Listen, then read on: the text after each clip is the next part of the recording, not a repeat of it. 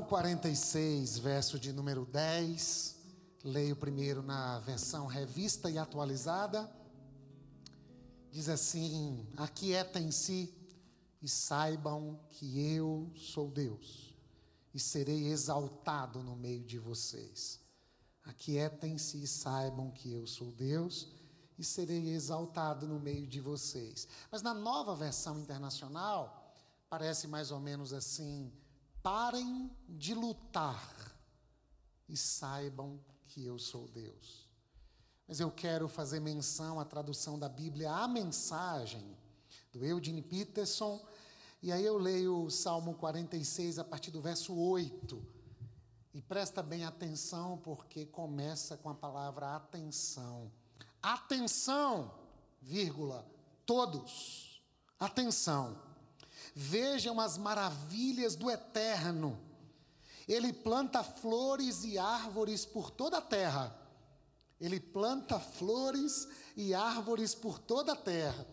Põe fim à guerra do Polo Norte ao Polo Sul. Quebra todas as armas no joelho.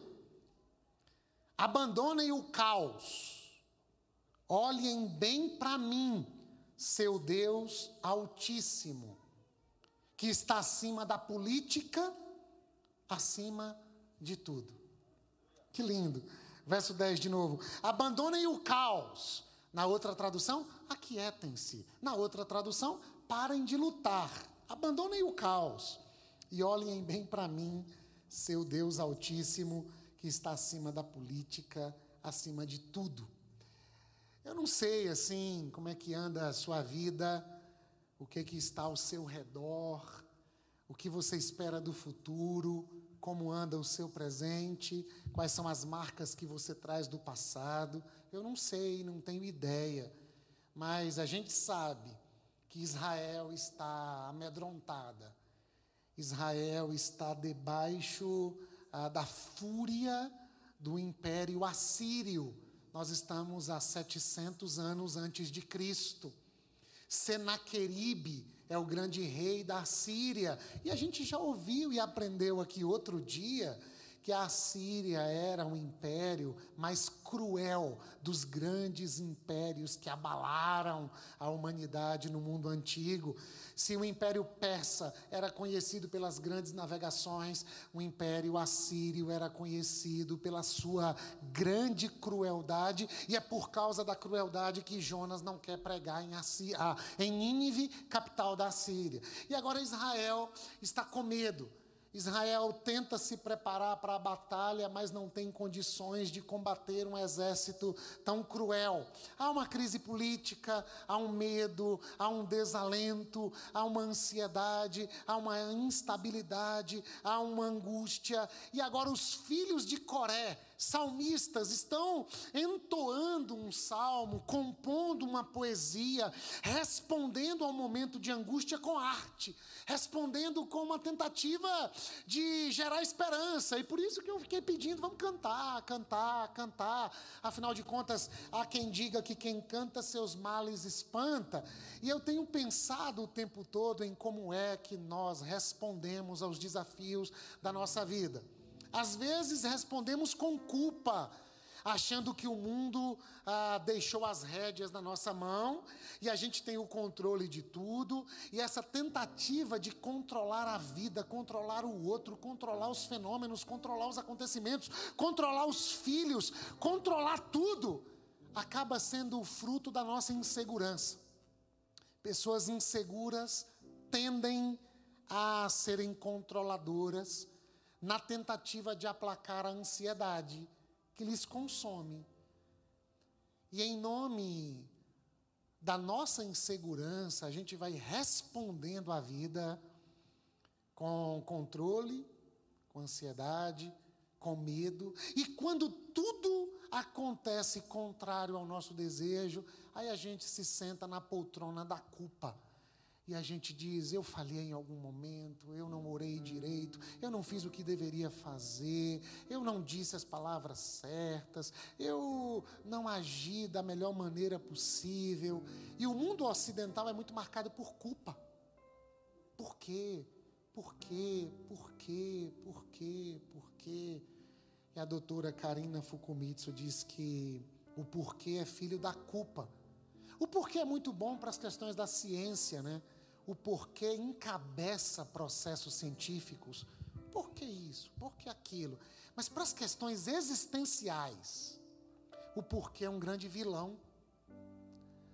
E a gente, na tentativa de encontrar as causas das nossas dores, dos nossos sofrimentos, dos percalços da vida, não encontrando esse porquê, a gente se estaciona na culpa.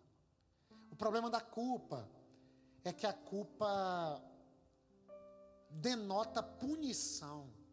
Qual vai ser a punição para o culpado? Quem é o culpado? O culpado sou eu, o culpado pode ser o outro. Se é o outro, punição sobre o outro. E quando o culpado, na nossa ótica equivocada, é a gente, aí a gente encontra o caminho da autopunição. Essa semana eu perguntei para alguém assim que estava diante de um comportamento que dava muito prazer, mas que dava uma ressaca destrutiva, uma dor de consciência, um peso moral. Eu perguntei para essa pessoa assim: esse comportamento é uma maneira de se recrear, se divertir, de se presentear depois de uma semana de trabalho? Ou esse comportamento é autopunição? E a pessoa não conseguiu me responder e ficou com essa pulga atrás da orelha. Diante dos nossos fracassos, medos, inseguranças, ansiedades, temores, Será que a gente tende a estacionar na poltrona da culpa? Ou como é que a gente responde os desafios da nossa vida? Aqui está um povo, os nossos irmãos e irmãs de um tempo muito antigo, diante do medo. E no meio da composição dos filhos de Coré, Deus começa a falar. Que coisa bonita. Coisa bonita Deus misturando as suas palavras, as nossas palavras.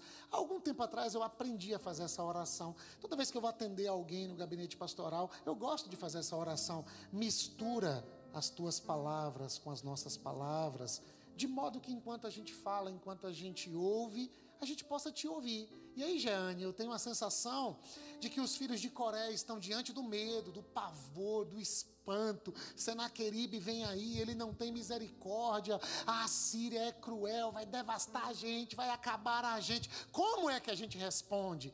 Os poetas não carregam armas.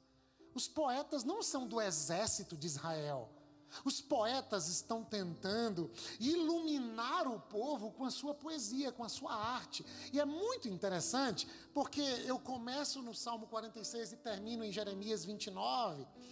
E um dos grandes perigos da gente encarar os desafios da vida, os desafios de um povo, os desafios de uma família, sem arte, sem beleza, sem poesia, sem profecia, sem palavra de Deus, é que isso rouba a esperança. Não é à toa que Dostoiévski, através de um dos seus personagens, vai dizer que a beleza salvará o mundo. Não é à toa que Jesus disse: olhem para os lírios do campo, olhem para as aves do céu, não fiquem com os olhos fitos, ah, focados, atentos apenas àquilo que está diante dos seus olhos. Levanta a cabeça. Olha para o céu, meu amor. Vê como ele está lindo. Olha para as aves, olha para os lírios do campo. Tira um pouco os olhos daquilo que é Senaqueribe, daquilo que é a Síria, daquilo que é a guerra. Põe os teus olhos naquilo que é belo. O firmamento anuncia as obras das tuas mãos. Os céus declaram as obras das tuas mãos e o firmamento anuncia as obras do teu poder. Sei lá como é que é o salmo, isso aqui é maravilhoso. Em outras palavras, numa atualização, é olha para o céu, meu amor, vê como é que ele está lindo. Olha para as nuvens e se lembra do profeta Naum, que diz que as nuvens são como a poeira dos pés de Deus. Leia o salmo que vai dizer que Deus está sentado no seu alto e sublime trono, mas os seus pés estão sobre a terra. Leia o Salmo 147, verso 4. Ele tem todas as estrelas na sua mão e chama cada uma pelo nome. Leia o Salmo 139. Ele me cerca por de trás e por diante. Ele vê se em mim há algum caminho mal. Ainda a palavra nem chegou na minha boca e ele já conhece. Lembrem-se que ele é torre forte, para a qual os justos se refugiam. Lembrem-se que o choro pode durar uma noite, a alegria vem pela manhã. Cantem louvores, sejam gratos em meio a todas as coisas, é o que o texto vai dizer ah, em Efésios 5, a partir do verso 18. Cantem louvores, conversem com salmos, por quê? Porque vocês não serão devorados pelo medo. Eu posso quebrar as armas de Senaqueribe no meu joelho, vocês não. A grande questão é que, ainda que eu quebre as armas dos assírios no meu joelho, vocês estão sendo devorados pelo medo. Vocês estão sendo ah, abduzidos por uma insegurança. Vocês estão perdendo a paz ah, ah, por causa da ansiedade.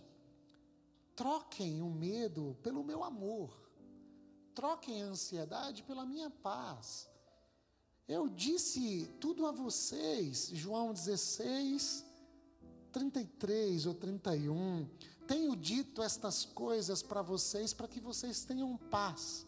No mundo, ah, no mundo tem Senaqueribe, no mundo tem assírios, no mundo tem crise conjugal, no mundo tem diagnósticos insuportáveis, dúvidas cruéis. O mundo é mau, viver é muito perigoso, já disse Guimarães Rosa.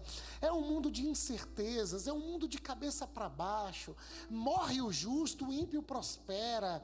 É um mundo de cabeça para baixo. Agora, eu estou falando, eu estou falando, eu estou falando. E o Senhor está falando para quê? Para que vocês tenham paz e enfrentem o mundo mal, sabendo que eu o venci e eu estarei com vocês todos os dias da vida de vocês. Ainda que vocês andem pelo vale de sombra e de morte, não é minha vontade, tá? O Salmo 23, bem escrito pelo meu servo Davi, ele disse que eu levo vocês para as águas tranquilas, eu levo vocês para os verdes pastos, eu unjo a cabeça de vocês com óleo, porque eu sou o bom pastor, eu faço o cálice de vocês transbordar mas ainda que vocês andem pelo vale de sombra e de morte, não sou eu quem levo. Ainda que vocês andem pelo vale de sombra e de morte, porque quiseram ir, ou porque a vida os colocou ali, não tenham medo, eu estou com vocês. Em outras palavras, aquietem-se, descansem, parem de lutar com a força do braço de vocês porque vocês não darão conta de vencer as lutas nacionais ou as lutas interiores sozinhos. Sem mim, vocês não podem fazer nada. Por isso, olhem para mim, o Deus Altíssimo, que está acima da política, acima de tudo. Abandonem o caos, qual o caos? Não dá para mudar de endereço. A Síria está invadindo Israel, Senhor. Não, eu estou falando do caos dentro do coração de vocês. Porque o caos que acontece aqui faz parte do enfrentamento desta vida. Vocês não estão em casa, vocês são peregrinos, vocês são forasteiros, vocês são estrangeiros, vocês estão num mundo tocado pela maldade, tocado pelo pecado. É por isso que neste mundo vocês oram: venha o teu reino, seja feita a tua vontade, porque vocês estão num mundo onde muita coisa que acontece não é vontade de Deus, onde um monte de coisas que acontecem não tem a ver com o reino do meu Pai, tem a ver com o príncipe príncipe desse mundo. Então, não dá para ficar orando para que esse caos aqui acabe. Esse caos faz parte da travessia terrena. Agora, o problema é quando a semelhança de Marta, irmã de Maria, Lucas capítulo 10, uma tempestade se faz dentro dela. Jesus está em casa, os discípulos de Jesus estão ali, Maria está adorando a Jesus e ouvindo suas palavras, mas tem um caos dentro de Marta. E na tradução da Bíblia, a mensagem, Jesus diz assim: Marta, Marta, para de fazer tempestade no copo d'água. Marta, Marta, nas outras traduções, anda inquieta com muita coisa. Qual é o caos que tem dentro de você? Aí eu sei que quando a gente começa a ter conversas assim mais próximas e a gente diz assim, como é que o Ed René perguntou para a gente, né, Silas? Na mesa. A gente ficou saber o que responder. E os desafios de vocês? E as lutas de vocês? Não, porque o Brasil, porque a igreja. Uma professora, uma vez, numa terapia de grupo, disse assim: Valdo, diga como anda a sua alma. Não, porque a alma humana, o mundo. Eu não perguntei sobre o mundo, perguntei sobre a sua alma. O seu mundo. Ah, porque a geopolítica, a Síria, Sanaqueribe, Bolsonaro, Lula, o Brasil, a esquerda, a direita. Ah, uma política feita com tanto medo, todo mundo assombrado. Aquietem-se.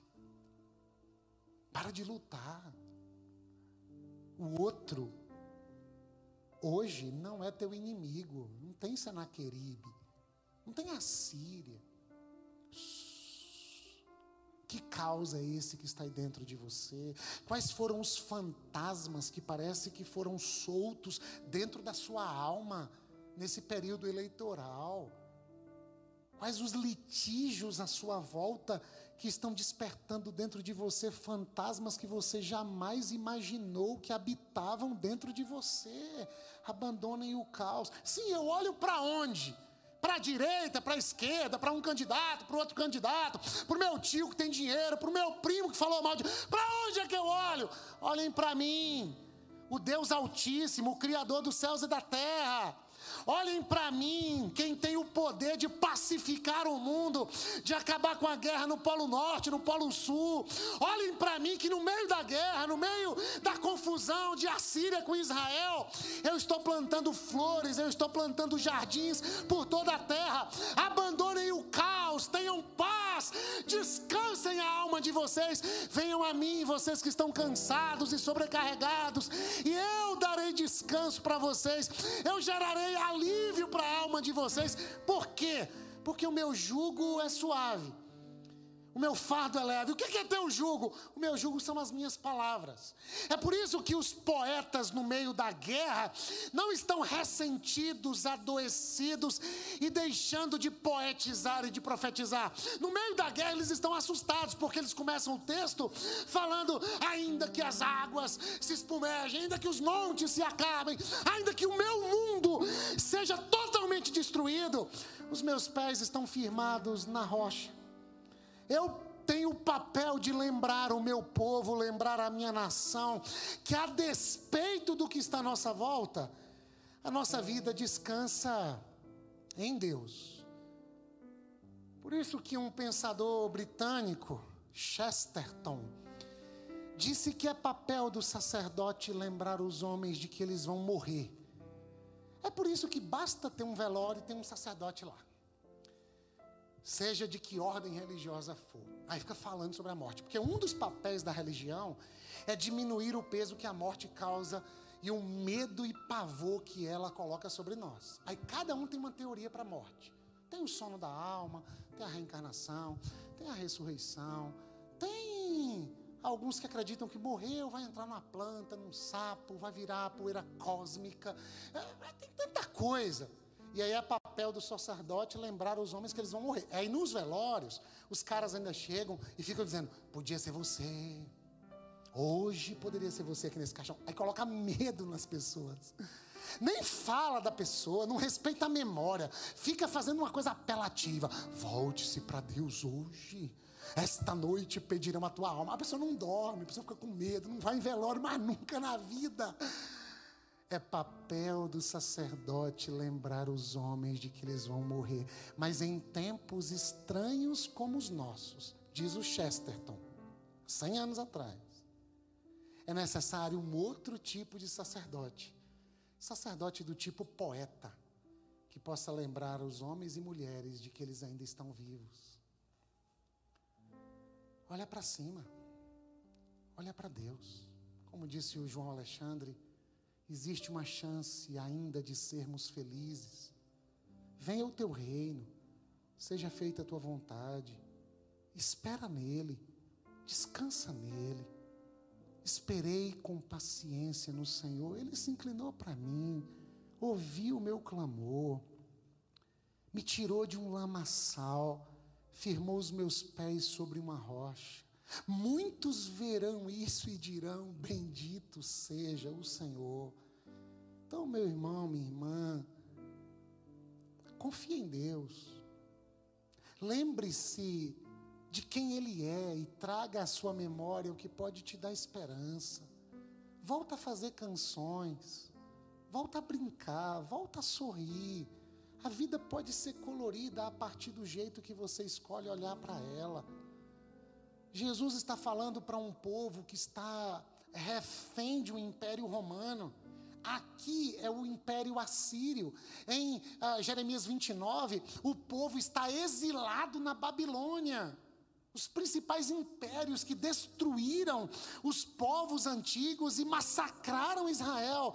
E Jesus está dizendo: Eu sei que tem caos, e eu não estou convidando vocês a uma fuga da realidade, eu estou convidando vocês a conjugarem a graça de Deus em meio às dores da vida.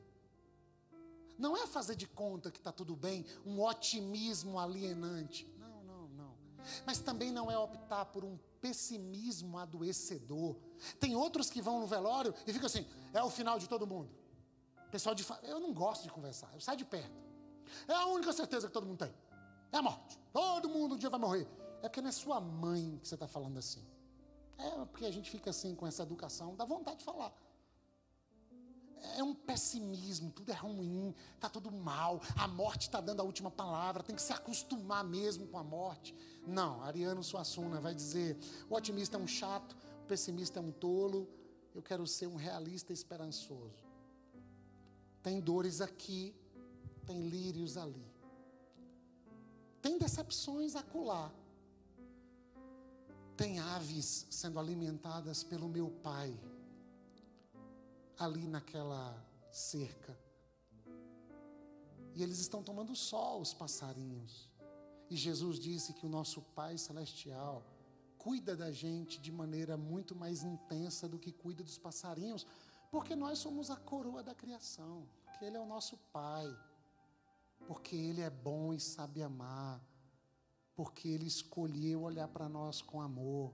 O nosso problema não é sermos olhados pelo amor de Deus, isso a gente sabe. Nosso grande problema, Wilson, é porque nem sempre a gente está olhando para Ele.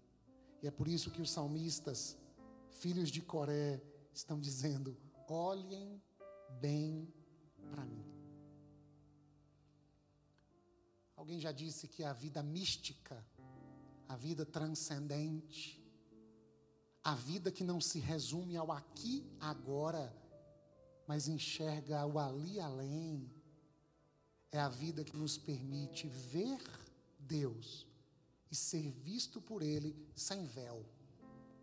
Olhem para mim, olhem bem nos meus olhos, o Deus Altíssimo de vocês, que está acima da política, que está acima de tudo.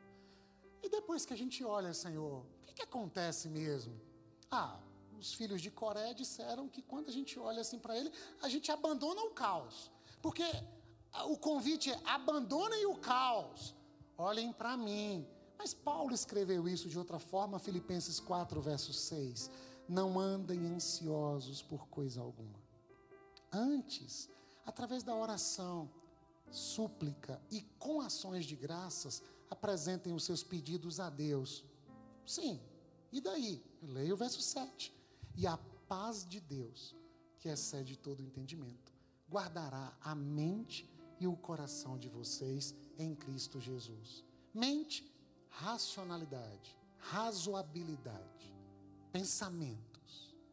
Guardará a mente e o coração, afetos, sentimentos, emoções, desejos, vontades, pacificados por essa paz de Deus. Porque ao invés de sucumbirmos ao medo, fizemos a opção de olhar para Ele. olhar para ele é: entra no teu quarto, fecha a tua porta, fala com teu pai que te vê em secreto, e teu pai que te vê em secreto te recompensará. O teu pai que te vê em secreto vai te arrancar do quarto. Basta você ler Mateus 6, até no 8 a gente está no quarto. No verso 9 de Mateus 6, Jesus diz: orem assim. Como? Pai nosso. Ou seja, quando você achando que está sozinho enfrentando o seu labor, que está isolado enfrentando os desafios de Senaqueribe, da Síria, ah, da família. Aí Jesus diz: O teu pai que te viu em secreto, viu que você não pode ficar sozinho em secreto. O teu pai se fez pai nosso. Vem ficar perto dos irmãos.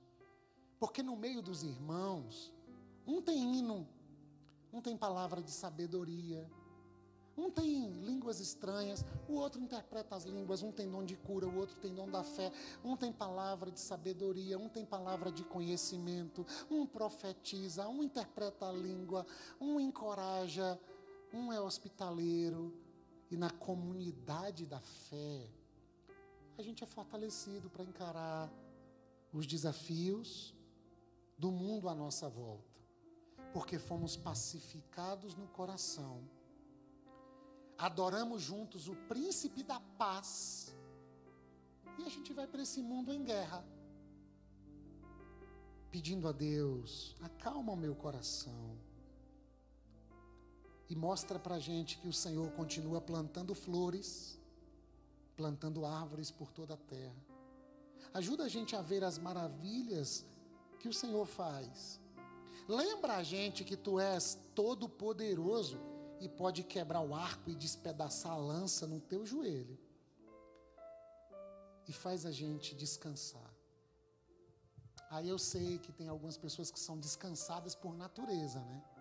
O mar está pegando fogo e ele diz assim: Deixa eu pegar uma pimentinha na geladeira, para eu comer um peixinho com pimenta. Não é disso que a Bíblia está falando. Descansar talvez seja sinônimo de esperançar esperançar, nas palavras de Paulo Freire, é uma espera ativa. Porque nós não chegamos em casa ainda. Nós sonhamos com um lar. O dia que o céu vai beijar a terra, o amor de Deus cobrirá a terra como as águas cobrem o mar. O noivo se casará com a noiva. A gente não sabe se o céu é lá ou se o céu vai ser aqui céus e terra restaurados, porque João diz: Eu vi descer uma cidade. Não é a gente que vai para essa cidade, é a cidade que vem para a gente. Mas enquanto esse dia não chega e é a nossa esperança, quem tem a esperança desse mundo onde toda lágrima dos olhos será enxugada, onde haverá um jardim no meio da cidade? Deus plantou um jardim, nós construímos uma cidade. Deus escreve uma história por sobre a história. Ele planta um jardim dentro da cidade que a gente construiu.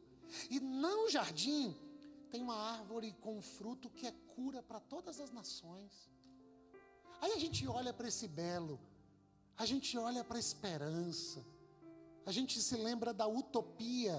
E os poetas e profetas têm o papel de apontarem para esse mundo esse mundo que a gente ainda não conheceu, porque nem olhos viram, nem ouvidos ouviram, nem jamais penetrou em coração humano o que Deus tem preparado para nós. Mas Ele nos deu o dom da imaginação. E quando a gente ler as Escrituras e o cuidado de Deus, a gente vai imaginando assim: como é que o Senhor está escrevendo uma história no meio da minha história? Como é que o Senhor está agindo na vida dos meus filhos enquanto eu estou aqui preocupada, preocupado? Como é que o Senhor está agindo no meio da minha vida financeira, tão difícil, em tempos estranhos? Como é? O que é que o Senhor tem preparado para nós? Dá-nos um vislumbre para que a nossa alma descanse. Então, a diferença entre a espera do verbo esperar e a espera do verbo esperançar é mais ou menos assim. Você recebe aí um zap e desapercebidamente você viu o zap. Meu parente diz que chega amanhã meio-dia. Tem 20 anos que ele não vem aqui, diz que vai vir me ver. E aí você, ah, vou esperar. Já falou isso tantas vezes, não sei se vem mesmo. E aí de hoje para amanhã você descansa, não arruma a casa, não faz uma comidinha gostosa, não encomenda um bolo, nem um biscoito. Porque você diz, é, estou esperando do verbo esperar, nem sei se vem. E se é que vem, quando chegar a gente faz as coisas. A esperança e a espera do verbo esperançar é: Ele vem. Ele não é homem para que minta, nem filho do homem para que se arrependa. Ele afirmou com todo o seu amor que Ele vem nos buscar, que Ele há de restaurar todas as coisas, que Ele há de fazer convergir em Cristo toda a criação que a gente não vai mais conviver com a fome, com a guerra, com a violência, com a inimizade, com a polarização, com o medo, com o controle, com a ansiedade, com a angústia. Que a gente não mais vai fazer guerra com o outro, mas seremos todos irmãos diante dele. Porque em Cristo não há macho, nem fêmea, negro, nem branco, grego, nem bárbaro. Em Cristo somos todos um, porque Cristo é tudo em todos. Mas enquanto esse dia não vem, eu espero fazendo com que o mundo, aqui e agora, seja o mais parecido possível com o mundo no qual eu espero viver ali e além, para fazer valer as palavras de Dom Robson Cavalcante. A igreja tem a missão de manifestar aqui, agora, com a maior densidade possível, o reino de Deus que será consumado ali além. Me permita. Muito se tem falado no nosso país. Um salmo lindo. Feliz a nação cujo Deus é o Senhor. Verdade, é bíblico. Mas o maior projeto de Deus não é ter uma nova Israel, uma nova nação que vai ser luz para todas as demais nações e todo mundo vai querer ir lá saber o que Deus está fazendo lá. Não, essa era Israel, Antigo Testamento. Não tem mais isso no projeto de Deus. Sabe por quê? Porque agora a gente lê esse salmo Feliz a nação cujo Deus é o Senhor, a partir de Hebreus. Vocês são nação santa. Vocês quem? Pedro que está dizendo isso, melhor dizendo. Vocês são nação santa. Sabe quem são vocês? Os cristãos perseguidos por causa do seguimento de Jesus de Nazaré e que deixam suas casas, suas cidades, suas nações, e Pedro escreve para os cristãos em peregrinação, em fuga, em diáspora, e Pedro está dizendo: sabe quem é a nação escolhida de Deus? Não é mais Israel, são vocês. Quem? A igreja de nosso Senhor e Salvador Jesus Cristo.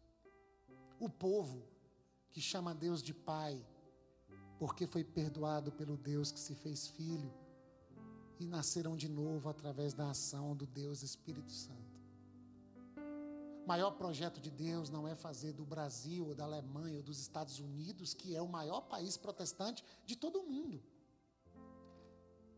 Estados Unidos não é luz para mundo nenhum, gente. E o Brasil também não vai ser. Quando eu me converti, a gente acompanhava um grupo de louvor tão lindo, que sempre profetizou um Brasil, um Brasil. 20 anos se passaram. Nosso Brasil continua sofrido, doloroso, machucado. E a gente tem que amar a nossa pátria, tá? Orar por ela. A gente vai ler isso para terminar em Jeremias 29. Pedir a Deus que haja sobre nós um tempo de paz, um Brasil sem corrupção, onde os menos privilegiados possam ser acolhidos e cuidados. É papel nosso orar e trabalhar por isso, até que ele venha. Mas o maior anseio dos discípulos e discípulos de Jesus não é que meu país seja uma potência mundial. Nosso maior anseio é que nós sejamos uma nação santa um povo de propriedade exclusiva de Deus, e que, como um fermento, como sal da terra, como luz do mundo, possam ocupar todas as instâncias da sociedade e, de fato, fazer com que o pão seja nosso, o Pai seja nosso, o perdão seja nosso, para que a ética do reino de Deus comece a ser sinalizada onde esta nação santa está, para que as pessoas, ao olharem para isso, digam: é, a morte não pode ter a última palavra. É muito bonito esse modus vivendi aqui. De onde vocês aprenderam isso? A gente aprendeu com Jesus de Nazaré. Quer ouvir mais sobre ele? Quer levar um pouco disso para sua casa, para o seu mandato político, para a sua profissão, para o seu casamento, para a criação dos filhos? Então, a revelação é gradual, progressiva. Deus agora está trabalhando, não mais para que Israel seja a nação e dê o filho. Ela já deu. Deus engravidou Israel, ela deu para a gente Jesus. Agora, o papel da igreja, porque se Israel tinha o papel de dar à luz o menino, parabéns, Israel. Obrigado. Agora, o papel da igreja é pegar o menino no colo e sair levando o menino Lucimar para todo mundo.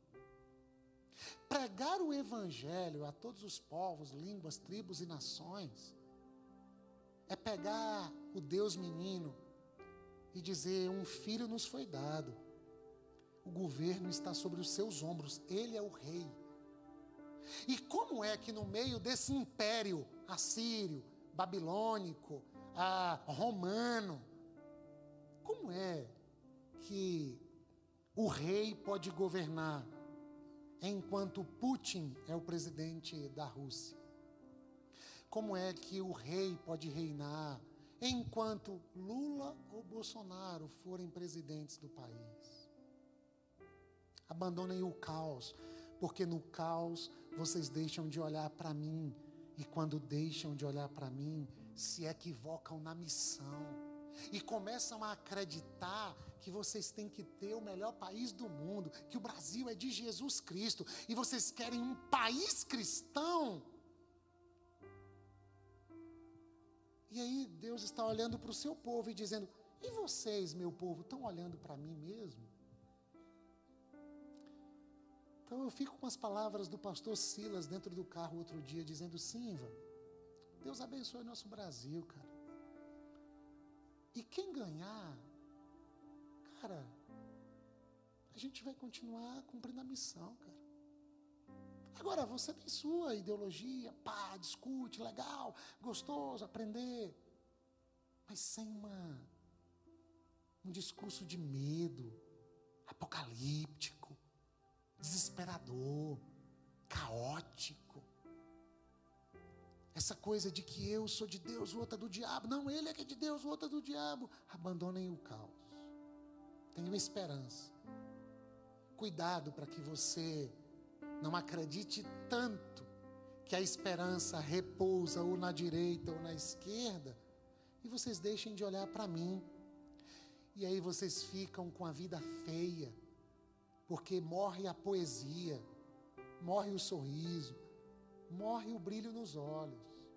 A rede social vira um pedaço do inferno. A mentira reina com o apelido chique de fake news. E falta a gente experimentar Deus enquanto a gente olha para o jardim e para as árvores que Ele está plantando. Eu termino, Virinha. E eu termino lendo o texto de um povo que está mais amedrontado do que os judeus em tempos de ameaças assírias, Salmo 46. Eu leio um povo que está debaixo do exílio e da mão forte de Nabucodonosor na Babilônia, e Deus vai falar com esse pessoal. Então, assim, Israel diante da Assíria e de Senaqueribe. Agora piorou, Israel presa no império babilônico, na Babilônia. E Deus está falando. Aí eu queria que você pensasse assim: como aplicar isso para mim? Quais são as minhas amarras? Quais são as minhas prisões, medos, inseguranças, ansiedades? Quais são as minhas culpas? E como é que eu posso responder ao meu tempo? O que, que o Senhor está falando no meio disso tudo? Jeremias 29, leio na tradução da Bíblia a mensagem e concluo a reflexão dessa manhã. Esta é a carta que o profeta Jeremias enviou de Jerusalém aos que ainda restavam dos anciãos entre os exilados, aos sacerdotes e profetas e a todos os exilados que Nabucodonosor havia levado de Jerusalém para a Babilônia. Entre eles o rei Joaquim, a rainha mãe, os líderes do governo e todos os operários especializados e artesãos. A carta foi levada por Eliasa, filho de Safã, e por Gemarias, filho de Ilquias, a quem Zedequias, rei de Judá, tinha enviado a Nabucodonosor, rei da Babilônia. A carta dizia assim: Esta é a mensagem do Senhor dos exércitos de anjos, o Deus de Israel, a todos os exilados que levei de Jerusalém para a Babilônia. Sim, o que a gente faz aqui enquanto a gente está no exílio? Presta atenção, meu irmão, minha irmã. Israel está exilado na Babilônia. E nós? Estamos exilados onde? Ah, estamos exilados no mundo que ainda não é o mundo que viveremos para todo sempre. Nossa casa não é aqui, somos estrangeiros, peregrinos, forasteiros, como Pedro nos lembra na sua carta. Sim, e o que a gente faz aqui, Senhor? A gente fica o dia todo dizendo Maranata, hora vem Jesus, esperando o Senhor vir, sem preparar o bolo, o café para o Senhor que diz que vem? Ou a gente espera do verbo esperançar, dizendo assim: enquanto a gente espera, enquanto a gente anseia pela tua vinda, a gente vai construir um mundo, ainda que seja na Babilônia, parecido com o mundo que há de vir. Maranata, ora vem, Senhor Jesus. Mas enquanto o Senhor não vem, que sejamos encontrados aqui fazendo o bem. Gálatas 6:9, não se cansem de fazer o bem. Como é fazer o bem? Construam casas e se estabeleçam aí. Mas a gente não é daqui. Mas é aí que vocês estão.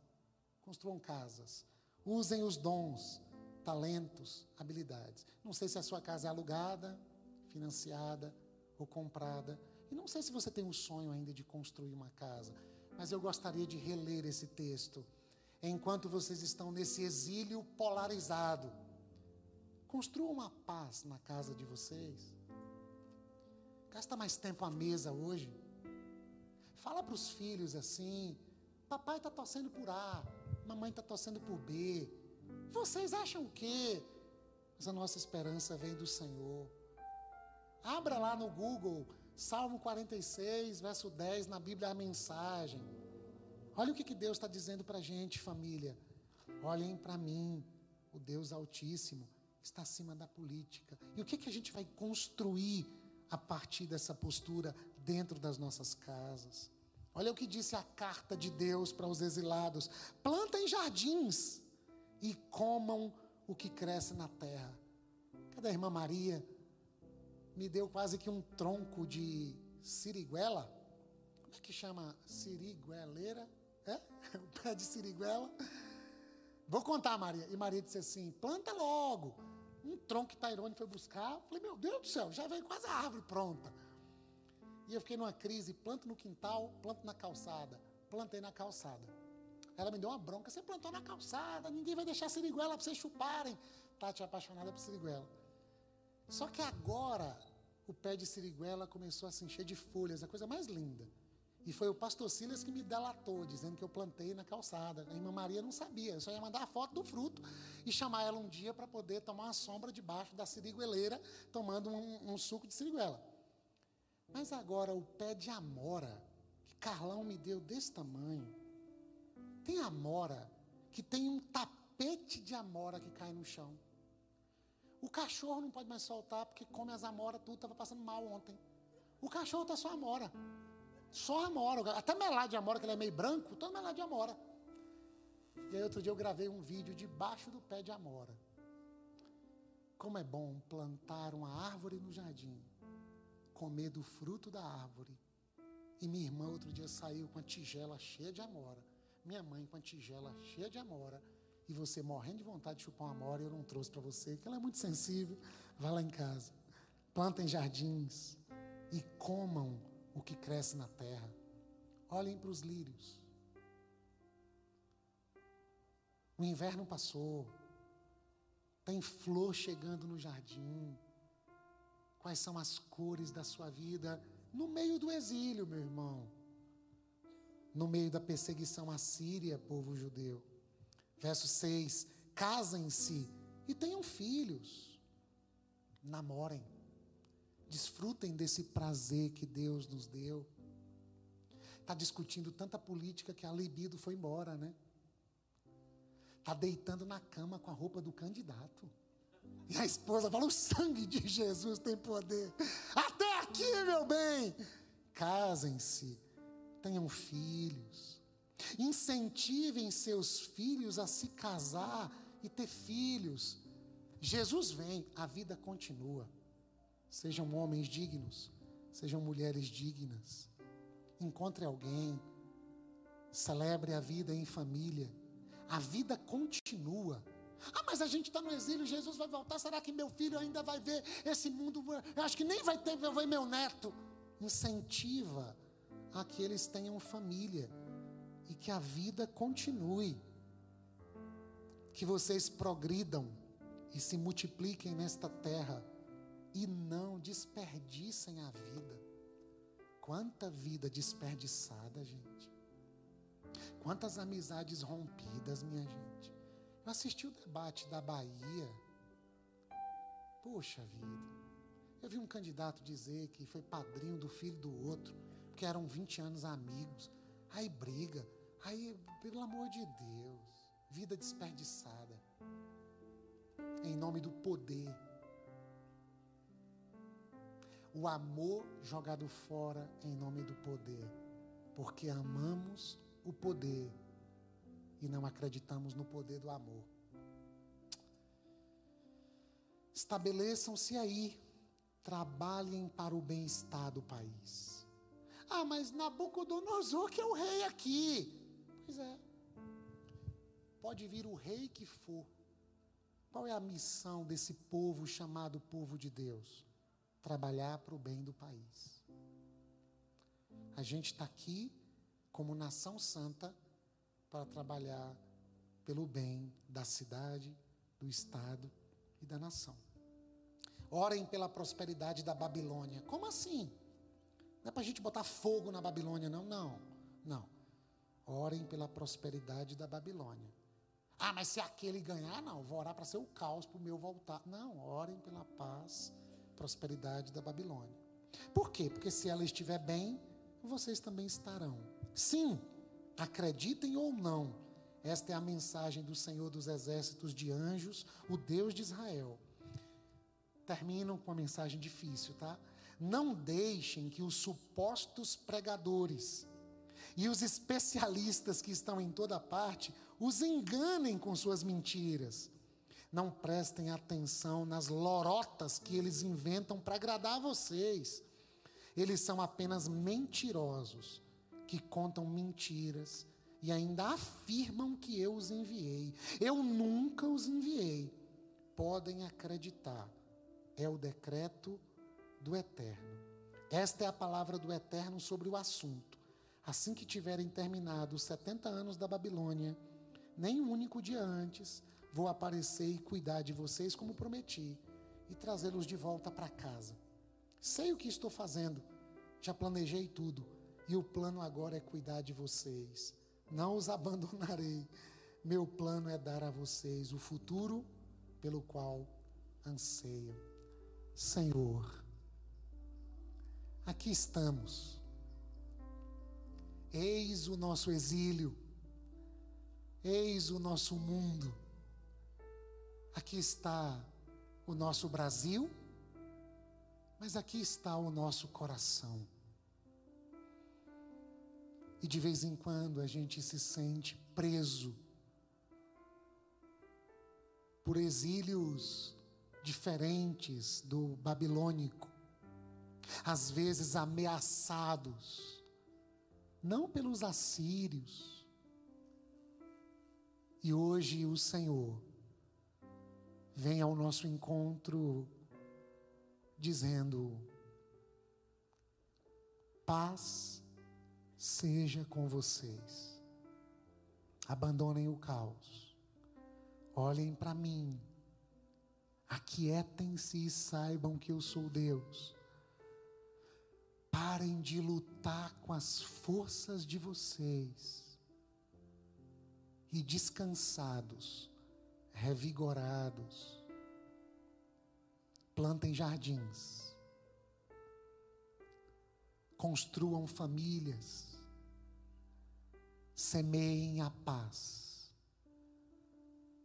orem pela paz da cidade, trabalhem pela prosperidade da nação, porque vocês são sacerdócio real, nação santa povo de propriedade exclusiva de Deus, a fim de anunciar as maravilhas de Deus no mundo de cabeça para baixo.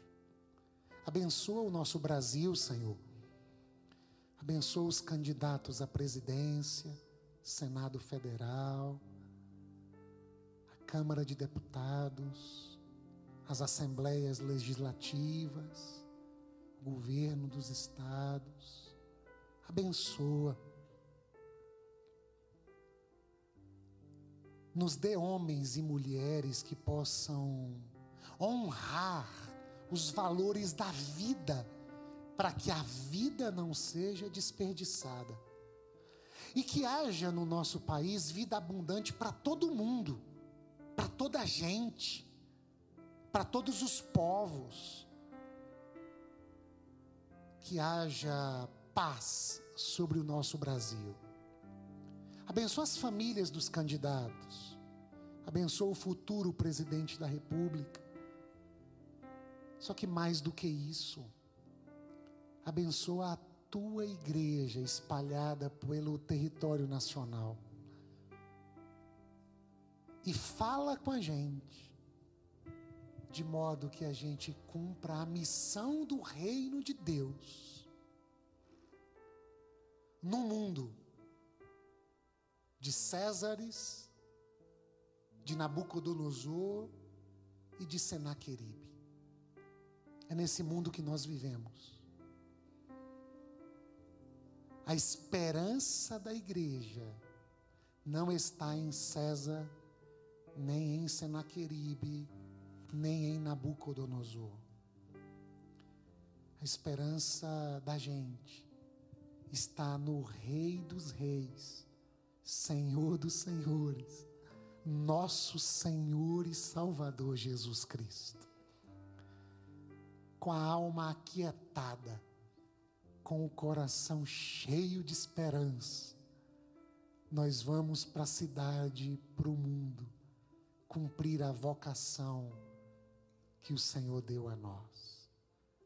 Que o amor de Deus, o nosso Pai, a graça de Jesus de Nazaré, a comunhão e as consolações do Espírito Santo sejam sobre a sua vida, sua casa, seu domingo, sobre o nosso país, hoje e sempre. Amém, amém. Deus te abençoe.